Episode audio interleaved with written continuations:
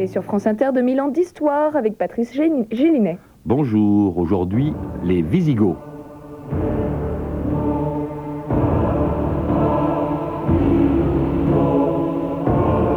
Précipitez-vous sur les Visigoths. Ce sont ceux qui entretiennent la guerre qu'il nous faut vaincre au plus vite. Attila.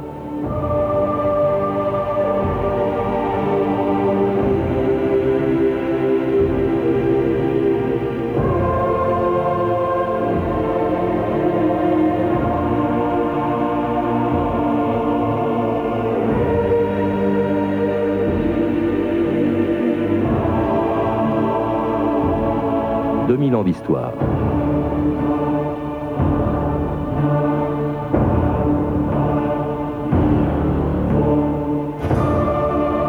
De tous les peuples barbares dont les invasions ont provoqué la chute de Rome, les Visigoths sont peut-être ceux dont l'histoire est la plus extraordinaire. Venus, dit-on, de Scandinavie, leur nom apparaît pour la première fois au IIe siècle, lorsque commence pour eux un très long périple à travers l'Europe méridionale. Franchissant le Danube, ils s'installent d'abord à l'ouest de la mer Noire, avant de déferler sur l'Empire romain et être les premiers depuis huit siècles à réaliser ce dont Hannibal avait rêvé, prendre la ville éternelle, Rome, qu'ils mettent à sac en 410. Puis ils s'établissent à Toulouse, dont ils font la capitale du premier royaume barbare en terre romaine. Un royaume immense, puisqu'il englobe l'Espagne, où les Visigoths disparaîtront de l'histoire au début du 8e siècle, submergés par les conquêtes arabes. Que de chemins parcourus depuis cinq siècles, depuis l'époque où, sous la pression de ceux qu'ils appelaient des barbares, les sénateurs romains envisageaient déjà de les intégrer dans l'Empire. Sénateur de Rome, Caius Metellus Livius a demandé que nous, Sénat romain, nous accordions à des barbares, à des sauvages, la qualité de citoyens romains et des terres romaines. Que nous traitions ces égorgeurs nomades comme des frères et des égaux. Ils sont des millions, des millions qui guettent à nos frontières. Si nous ne leur ouvrons pas nos portes, ils les briseront et ils nous briseront, nous aussi. Nous avons changé le monde. Ne pourrons-nous pas nous changer nous-mêmes?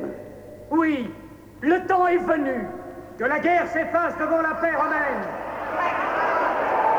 Joël Schmidt, bonjour. Bonjour. Vous êtes historien, spécialiste de l'Antiquité romaine. Alors on vient d'entendre l'extrait d'un film, La chute de l'Empire romain, dont l'action se passe à l'extrême fin du IIe siècle. C'est l'époque où l'Empire romain se demande ce qu'il doit faire de tous ces barbares qui le menacent sur ses frontières orientales. Et parmi eux, bah, il y a les Visigoths, dont l'histoire est peu connue alors qu'elle est tout à fait passionnante.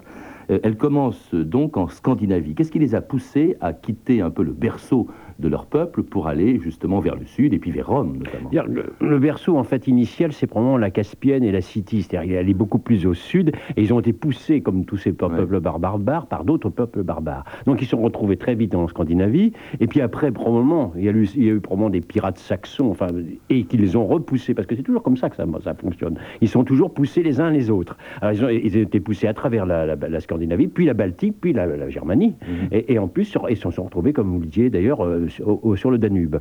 Euh, voilà, euh, leur parcours en, en, en trois siècles. Mais alors sur le Danube, enfin disons que c'est aux, environs, enfin autour de la Roumanie actuelle. Voilà. Bon, euh, ils s'établissent pendant assez longtemps, et puis tout à coup, il y a un des rois visigoths qui décide de partir à l'assaut de Rome et de l'Empire romain. Oui, ils s'établissent, c'est-à-dire qu'ils sont euh, colons romains, euh, ils sont colons, les Romains, l'enfant des colons, c'est-à-dire que les essayent de les fixer, les installent leur nomadisme, pour, les, pour défendre finalement les frontières qu'ils sont incapables même de, de, défendre. Et à un moment donné, ben, Alaric, Alaric Ier, évidemment, d'ailleurs essaye de négocier avec Constantinople à un moment donné, avec Théodose, l'empereur, puis n'y arrive pas il y a un va-et-vient de, peuples visigoths qui passent à travers tout le tout l'Europe centrale et qui finalement se retombe, retombe sur le sur Rome.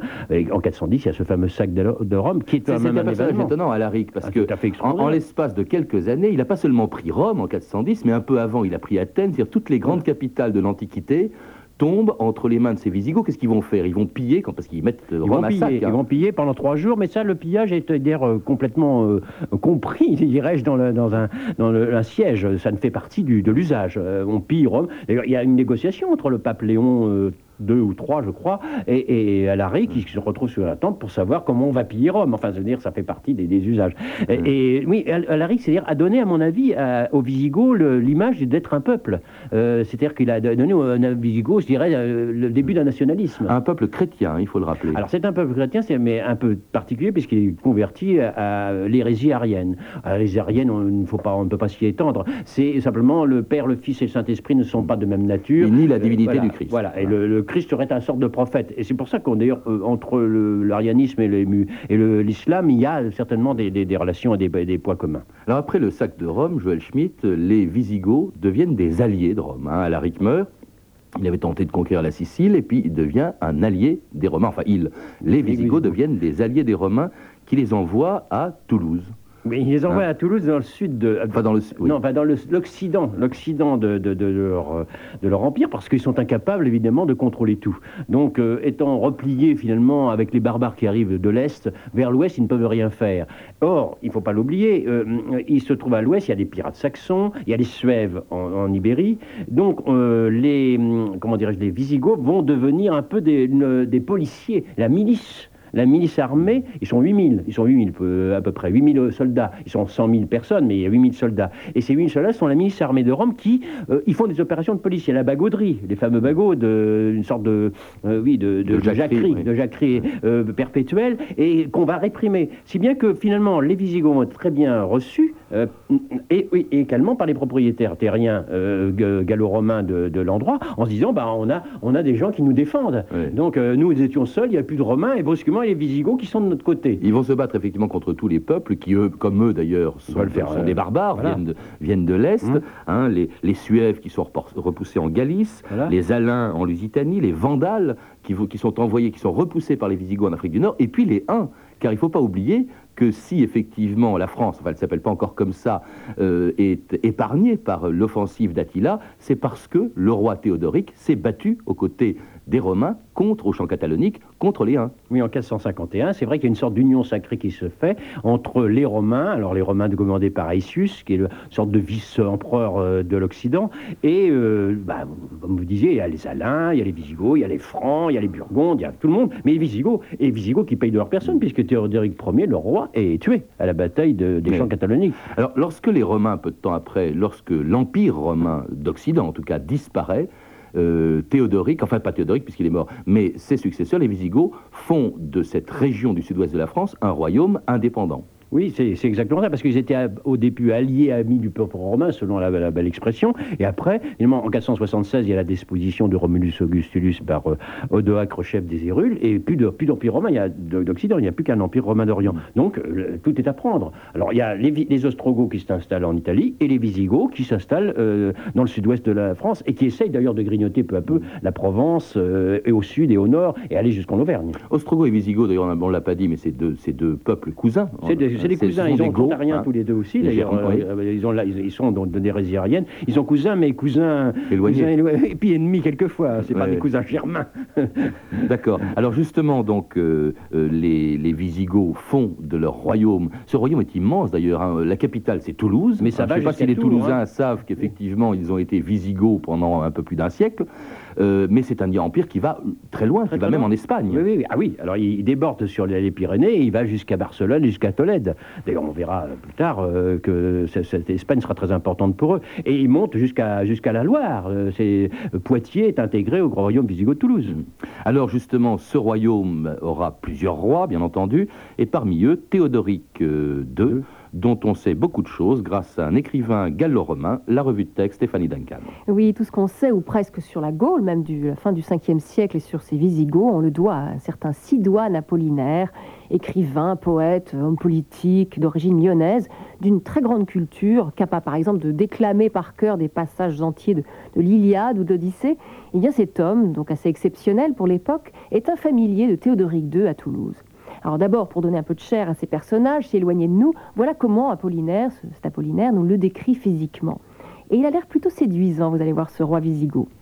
Sa taille est bien proportionnée. Son menton, sa gorge, son cou sont sans obésité, mais d'une chair ferme, dont la peau est blanche comme le lait. Il a les épaules bien faites, le ventre rentré, la poitrine saillante, ses cuisses sont dures comme la corne. Ses cheveux, selon la coutume de sa nation, descendent en boucle sur ses oreilles, ses dents montrent une blancheur comparable à celle de la neige. Il est très présent, vous ne trouvez pas? Et Est-ce que vous imaginez aujourd'hui, Patrice, un journaliste décrivant avec autant de détails un président ou un Premier ministre? Oh, Il y en a quelques-uns. Hein.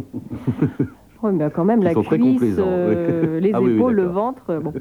Ensuite, euh, le catholique Apollinaire donc, précise que ce Théodoric II, lui, est chrétien à rien. Il se rend aux cérémonies de ces prêtres qui ont lieu avant le jour et il y apporte beaucoup d'exactitude.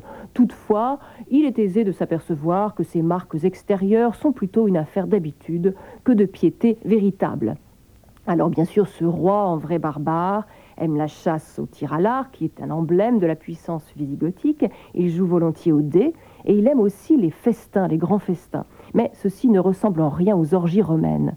On ne voit point ici, précise Apollinaire, de serviteurs essoufflés charger une table qui fléchit sous le poids d'une vieille argenterie. On estime les mets pour leur goût et non pour leur cherté. On a plutôt soif d'ailleurs, vu la rareté de la circulation des coupes et des patères. Alors les Visigoths apparaissent comme un peuple civilisé et raffiné et sans complexe par rapport à Rome. En un mot, dit-il, on trouve dans ces repas l'élégance de la Grèce, l'abondance des Gaules, la célérité de l'Italie, la pompe d'une cérémonie publique, unie aux soins d'une table privée, à l'ordre qui sied à la demeure d'un roi. Pour ce qui est de la culture et des arts, emblème indispensable de tout souverain soucieux de son image, Sidoine Apollinaire ne nous dit pas si ce roi wisigoth sait lire et s'il possède des livres. En tout cas, Théodoric a des goûts musicaux très précis. On n'entend jamais à la cour résonner les orgues hydrauliques. C'est un instrument de musique inventé par les Gaulois. Point de lyre, point de flûte, ni de femmes jouant du tympan ou de la cithare. Non, ce qu'aime ce roi, ce sont les instruments dont les accords s'adressent directement à l'âme tout en charmant les oreilles. C'est étonnant, euh, Joël Schmidt, ce portrait donc par Sidoine Apollinaire euh, de Théodoric II, parce qu'on est très loin de l'image que l'on se fait des Goths en général, des Visigoths en particulier, des barbares, comme on les a appelés longtemps. Là, c'est vraiment un roi une cour très raffinée. Mais vous avez raison. Et, pourquoi? Parce qu'en fait, tous ces rois dits barbares n'ont qu'une idée, c'est d'imiter la cour de Rome. Et, donc tous, tous, tous, tous, que ce soit les Burgondes, les Francs, ils vont tous vouloir imiter les, Romains. D'ailleurs, on le verra bien plus tard, Clovis se faisant reconnaître euh, avec les insignes consulaires. Donc ils ont toute, cette, euh, toute leur idée, c'est cela. Donc, et, leur, leur, administration, leur, les, municipes, euh, il y a des consuls autour de, des rois barbares. Donc ils ont... ils maintiennent toute l'administration romaine. Hein, romaine. Et, non seulement ils la maintiennent, mais ils la veulent. Ils la veulent et ils veulent considérer comme des empereurs romains. C'est d'où la, la, qualité finalement de, de, leur vie euh, par rapport à ce qu'on peut penser. Et euh, ce que dit euh, et Théodoric II, d'ailleurs, est un homme très instruit, puisque vous avez posé la question. il a été d'ailleurs instruit par le beau-frère de, de Silouane Apollinaire, qui s'appelle Avitus, qui sera empereur de Rome, et qui a été son précepteur. Donc, mm. il a été inscrit aux, lettres, aux lettres romaines. Il, a beaucoup été question, Joël Schmidt, vous l'avez entendu, de, nourriture. Il paraît qu'on mange encore des plats visigoths à Vouillé, là où plus tard les Visigoths se feront battre par Clovis. Parce que vous m'avez dit tout à l'heure que, vous êtes rendu. C'est ce, que j'ai fait. C'est quoi les menus Alors les menus, bah, c'est du rôti de porc avec beaucoup de beaucoup d'ail, beaucoup d'épices, euh, des vins très épicés avec de la cannelle, euh, des, de la ciboulette, dans du fromage blanc. Euh, bien sûr pas de pas de sucre, mais des, des, petits des poires avec beaucoup de, de miel. donc voilà, c'est ce que j'ai mangé avec euh, beaucoup de.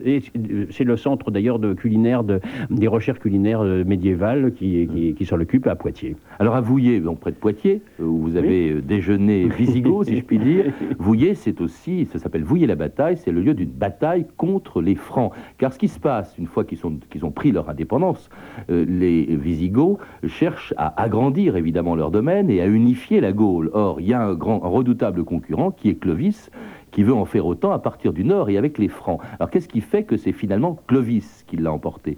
Ben, euh, mon Dieu, on, pourrait dire c'est la conversion de Clovis au catholicisme et pas à l'arianisme. Euh, Clovis se serait converti à l'arianisme, il n'aurait pas eu pour aide et, pour pouvoir, à l'intérieur du, comme cinquième colonne, puis peut-on dire à l'intérieur du royaume visigoth, tous les évêques les évêques catholiques qui se trouvent encore à l'intérieur du royaume visigoth et qui demandent de l'aide en disant venez nous sauver, c'est une croisade, venez nous libérer, vous êtes catholiques, nous sommes catholiques, nous sommes envahis par les visigoths autour de nous qui sont des ariens, venez nous libérer. Voilà, euh, je mm. pense que c'est ça, c'est la conversion de Clovis au catholicisme et pas l'arianisme. Ça, c'est vraiment le, le, le coup politique tout à fait extraordinaire. Enfin, la libération, c'est aussi donc la défaite des La Visigoths à la bataille de, de Vouillers Et la, contre, la mort de Aléric II. contre Clovis. Les Visigoths ne disparaîtront pas pour autant, ils vont se replier sur l'Espagne.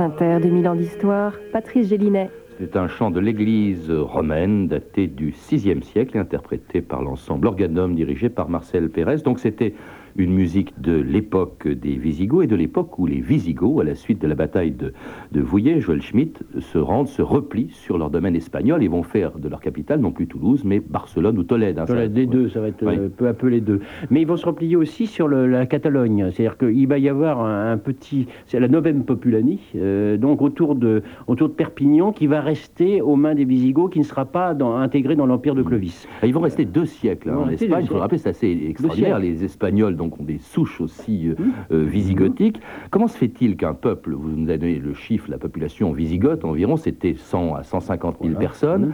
Puisse comme ça subjuguer euh, un pays, l'Espagne, qui est dont la population aussi entre- autour de 10 millions d'habitants à l'époque. Oui, mais elle est très divisée. Euh, je pense que les Visigoths, comme je le disais tout à l'heure, ont un sens de- d'être une nation en eux-mêmes- et donc on, et puis il y a une organisation, ils ont des codes, ils ont le code de Théo de, de, de- de donc ils ont un certain nombre de choses qui font qu'ils ont une puissance, une puissance d'organisation d'administration tout à fait extraordinaire, qui fait qu'ils vont pouvoir dominer très facilement tous ces peuples divisés. Alors ça, c'est la première chose. Et puis euh, la deuxième chose, pense, c'est euh, finalement le- aussi l'arianisme. Euh, ne pas oublier quand même que le- l'Espagne a été traversée par les, les Vandales, qui sont eux-mêmes aussi ariens, qu'il y, a y certainement des Tous structures... les peuples barbares d'ailleurs tous étaient quasiment des, Ariens, sauf les Francs quand Ils ont dû trouver d'ailleurs au sein de l'Espagne certainement euh, aussi des, des- déjà des- du clergé, un clergé arien. Je pense qu'il a dû les aider. Enfin, je pense que tout ça, hum, c'est ce sont un peu des hypothèses, mais je pense que tout ça a dû certainement jouer pour en faveur des, Visigoths et de leur, leurs deux siècles effectivement de domination espagnole. En tout cas, ils se convertissent. Enfin, leur Ah, voilà, roi, ils vont- ils vont hein, se. Récarède se convertit oui. en 587. Il se convertit au catholicisme, fini euh, l'arianisme. On dit que c'est de 587 que date euh, la naissance de la nation espagnole. Oui, c'est. Est-ce qu'on peut le dire, ça Pourquoi pas parce Autour des de- Visigoths. Parce que à cause de le- à cause de- du catholicisme, parce que la- nous la France est peut-être la fille aînée de l'Église, mais je pense que la- la- l'Espagne l'est euh, l'est aussi assez proche. Donc je pense que c'est à cause de, de justement cette conversion qu'on peut on peut le dire. Euh, de là, c'est vrai que bon, euh, alors si on, on veut faire un petit peu de- de- d'ethnologie, mais euh, à caractère peut-être quelquefois un peu douteux, mais c'est vrai qu'il y a en Espagne, dans le centre de l'Espagne, beaucoup de, de, de, de, de- de types de, de, de féminins et masculins qui sont de, de blonds, blonds aux yeux bleus. Euh, je- je Mais en Afrique du Nord, avec les et Vandales, c'est pareil. Les hein. Vandales, c'est pareil, exactement, tout à fait. Donc, euh, comme en, en Kabylie, il y en a. Bah, je veux dire, euh, donc c'est vrai peut-être que les Visigoths forment le, le noyau finalement de la de l'Espagne, euh, de l'Espagne de toujours. Après Récarède, il y aura encore, euh, je crois, environ 16 rois qui vont se succéder. Euh, pour euh, la succession, alors là, c'est quelque chose d'assez spécial. La plupart du temps, on assassine le roi qui précède euh, pour lui succéder. Et on ne peut pas faire autrement parce que c'est les lois germaniques, les coutumes germaniques, qui se trouvent qu'il n'y a qu'un un seul successeur. C'est-à-dire qu'on ne peut pas diviser, on ne peut pas diviser le, le- le patrimoine. Alors euh, quand il y en a un seul, eh ben, il assassine tous ces, tous ces rois. D'ailleurs, euh, le Clovis n'a pas fait autrement. Il était fils unique, mais il avait des cousins qui, qui tenaient aussi des, des royaumes. Il les a tous à Soissons, etc., ou à Cambrai, il les a tous fait assassiner. Parce que euh, c'est la loi. euh, Il faut. il y- avait euh, des gens que la couronne pouvait intéresser quand on savait comment ça se terminait. Ah oui, il faut croire. Vous savez, le pouvoir, ça intéresse toujours beaucoup les, les, les hommes. Donc il n'y a pas de problème. Alors tous ces rois donc se succèdent jusqu'au dernier qui s'appelait 700. Rodrigue. Oui, Rodrigue, oui, le fameux Rodrigue, mais c'est pas le même, hein. C'est pas le même, non, non, tout à fait. Mais c'est intéressant parce que vous parliez de père de la nation espagnole. Rodrigue est un peu le père de la nation espagnole. Comme par hasard, le dernier roi visigoth est aussi un Rodrigue. Euh, c'est une, une fabuleuse euh, coïncidence et concours de circonstances. Mhm. Et oui, en 711, euh, il, euh, il- d'ailleurs, c'est à ce moment-là, euh, au moment de l'occupation de, des Visigoths par, euh, par les Arabes, enfin, Oui. euh, l'Espagne par les Arabes. Euh, C'est à ce moment-là que les Visigoths disparaissent. euh, Et ils disparaissent, s'évanouissent. Vous parliez d'évanouissent, oui, ils s'évanouissent. Ils ne m'ont pas laissé grand-chose. Euh, Attendez, parce que oui. il faut, faut rappeler quand même ce qui s'est passé. En 711, effectivement, les musulmans envahissent l'Espagne. C'est un certain Tariq, Tariq, qui, oui, effectivement, traverse le détroit qui, qui s'appelle Gibraltar à cause de Tariq, d'ailleurs, hein, parce que c'est Djebel al-Tariq, le rocher de Tariq. Ils traversent le détroit et puis ils écrasent effectivement euh, ce fameux Rodrigue, le dernier roi des Visigoths, euh, sur les rives du Guadalete. Et là, il y a effectivement, euh, on a l'impression que le peuple visigoth s'évanouit, s'évapore, il disparaît. 150 000 personnes, qu'est-ce qu'ils deviennent? Oui, parce que de toute façon, il ne faut bien pas l'oublier, et ça s'est retrouvé quand même dans le sud-ouest la même chose, hein, quand ils étaient en Gaule, dans la Gaule du sud-ouest, ils étaient par petits, par morceaux, par petits groupes, ils ne formaient pas de grandes, de grandes entités. Euh, donc là, ils doivent être aussi très dispersés à, travers toute l'Espagne, et euh, ils n'ont plus de, de lien les uns entre les autres, ce sont des petites entités qui vont se mêler peu à peu au peuple euh, endogène. Mhm. Donc euh, je crois que c'est pour ça qu'ils ont disparu. Et d'ailleurs, euh, qu'est-ce qui reste d'eux? Euh, Un petit peu. Un petit peu de, du côté de l'archéologie, euh, des. Distinguons peut-être le, Oui. le sud-ouest de la France de l'Espagne l'Espagne. proprement dit. Oui, mais- Dans le sud-ouest où ils ont régné effectivement pendant environ un siècle, euh, est-ce qu'il y a des monuments? Est-ce qu'il Il y a, a plus de monuments, mais il y a des monuments qui ont des une qui sont du 5e siècle et qui ont une car- ou 5e 6e siècle et qui ont une caractéristique en- euh, orientale, avec des des, euh, des, des, des- des- fleurs, des feuilles dans les dans les, les voussures, etc. Ce qui montre quand même que l'influence visigothique montre que c'est un peuple oriental qui, a, qui est revenu de Scandinavie, mais qui- dont le patrimoine est resté oriental. Ça c'est la première chose. Et puis alors des choses très intéressantes, c'est la toponymie. Alors, la toponymie dans le sud-ouest est tout à fait passionnante parce que on s'aperçoit que tous les noms en goût, Goud, Goud, Goudal, etc., Goudaï, euh, il y a beaucoup de petits villages ou de lieux dits, c'est Go. hein.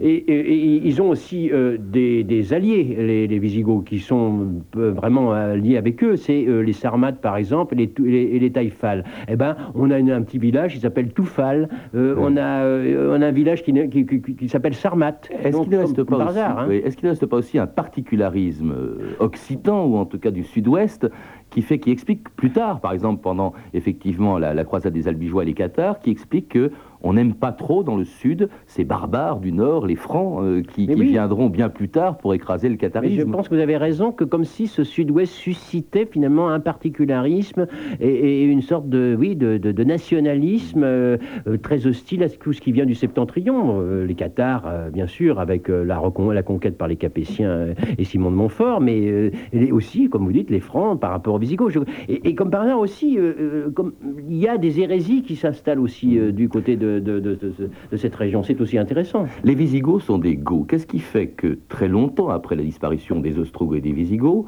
on parle d'art gothique pour parler d'un art qui apparaît au début de ce millénaire Vous dites très Quel longtemps. rapport Vous avez très longtemps, vous avez raison de dire ça, parce qu'en fait, on parle d'art gothique à partir du 16e ou du 17e. C'est Oui. donc relativement tardif, pour mépriser ce qui s'est fait au Moyen-Âge. C'est la Renaissance, en fait, qui lance euh, ce- cette ère-là. Ça veut dire, c'est un art dégénéré, c'est un art euh, qui a oublié l'Antiquité romaine et grecque, euh, toute cette grâce et cette harmonie. C'est ça, c'est un, art de méprisant, c'est un, c'est un terme de mépris. C'est pour ça qu'on l'a appelé l'art mais c'est un terme qui vient très très tard, donc 16e, 17e. Oui, parce que les Goths n'en sont pas à l'origine. ah ben non, pas de- mais rien ont à voir. disparu bien avant. Mais rien à euh, voir, mais on dit gothique parce que, en fait, on fait un, un grand amalgame, on n'a pas grand sens de la chronologie probablement historique à ce moment-là, mais c'est tout. C'est c'est simplement pour désigner un art barbare. Pour, pour l'ego égale barbare. Il y a une chose dont on n'a pas parlé, Joël Schmitt, c'est le trésor d'Alaric. Ce qu'il aurait ramené de Rome après l'avoir pillé, euh, on ne sait jamais, je crois, ce qu'est devenu ce fameux trésor qui devait être conséquent quand on sait que Rome a été mise à sac euh, par, par les Visigoths. Bien sûr, euh, bon, c'est vrai qu'Alaric II a dû reprendre d'ailleurs le trésor qui avait été pillé à Jérusalem par Titus en 79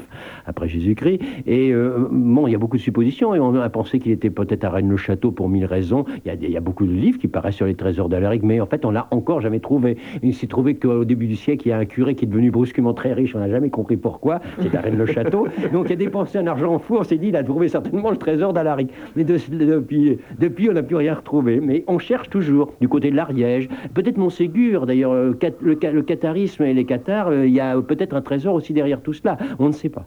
En tout cas, merci euh, Joël Schmitt. On ne sait peut-être pas où est le trésor d'Alaric, mais on sait grâce à vous un peu mieux ce que sont ces, ces Visigoths. Vous en parlez dans un livre qui a été publié récemment chez Perrin. Enfin, c'était une réédition, hein, je crois. Le royaume Visigoth d'Occitanie, donc de Joël Schmitt, qui était mon invité, qui est également euh, l'auteur cette année d'une biographie de Cicéron qui vient d'être publiée chez Pygmalion. À lire également L'Ego de René Musso-Goulard, publié aux éditions Atlantica. L'histoire des Goths de Herwig Wolfram, préfacé par Pierre Richer et publié chez Albin Michel, et puis les lettres de Sidoine Apollinaire, que nous a lu tout à l'heure Stéphanie, aux éditions Belles Lettres. Vous avez pu enfin entendre des extraits, un extrait d'ailleurs du film de Anthony Mann, La chute de l'Empire romain, distribué par Samuel Bronston Productions. Vous pouvez retrouver la bibliographie de l'émission en contactant les services des relations avec les auditeurs, le 08 36 68 10 33, 2 francs 23 la minute. C'était 2000 ans d'histoire à la technique Philippe Duclos et Sandrine Laurent, documentation Rebecca de Nantes et Christina Willarcan, revue de texte Stéphanie Duncan, une réalisation de Anne Kobilac. Une émission de Patrice Gélinet.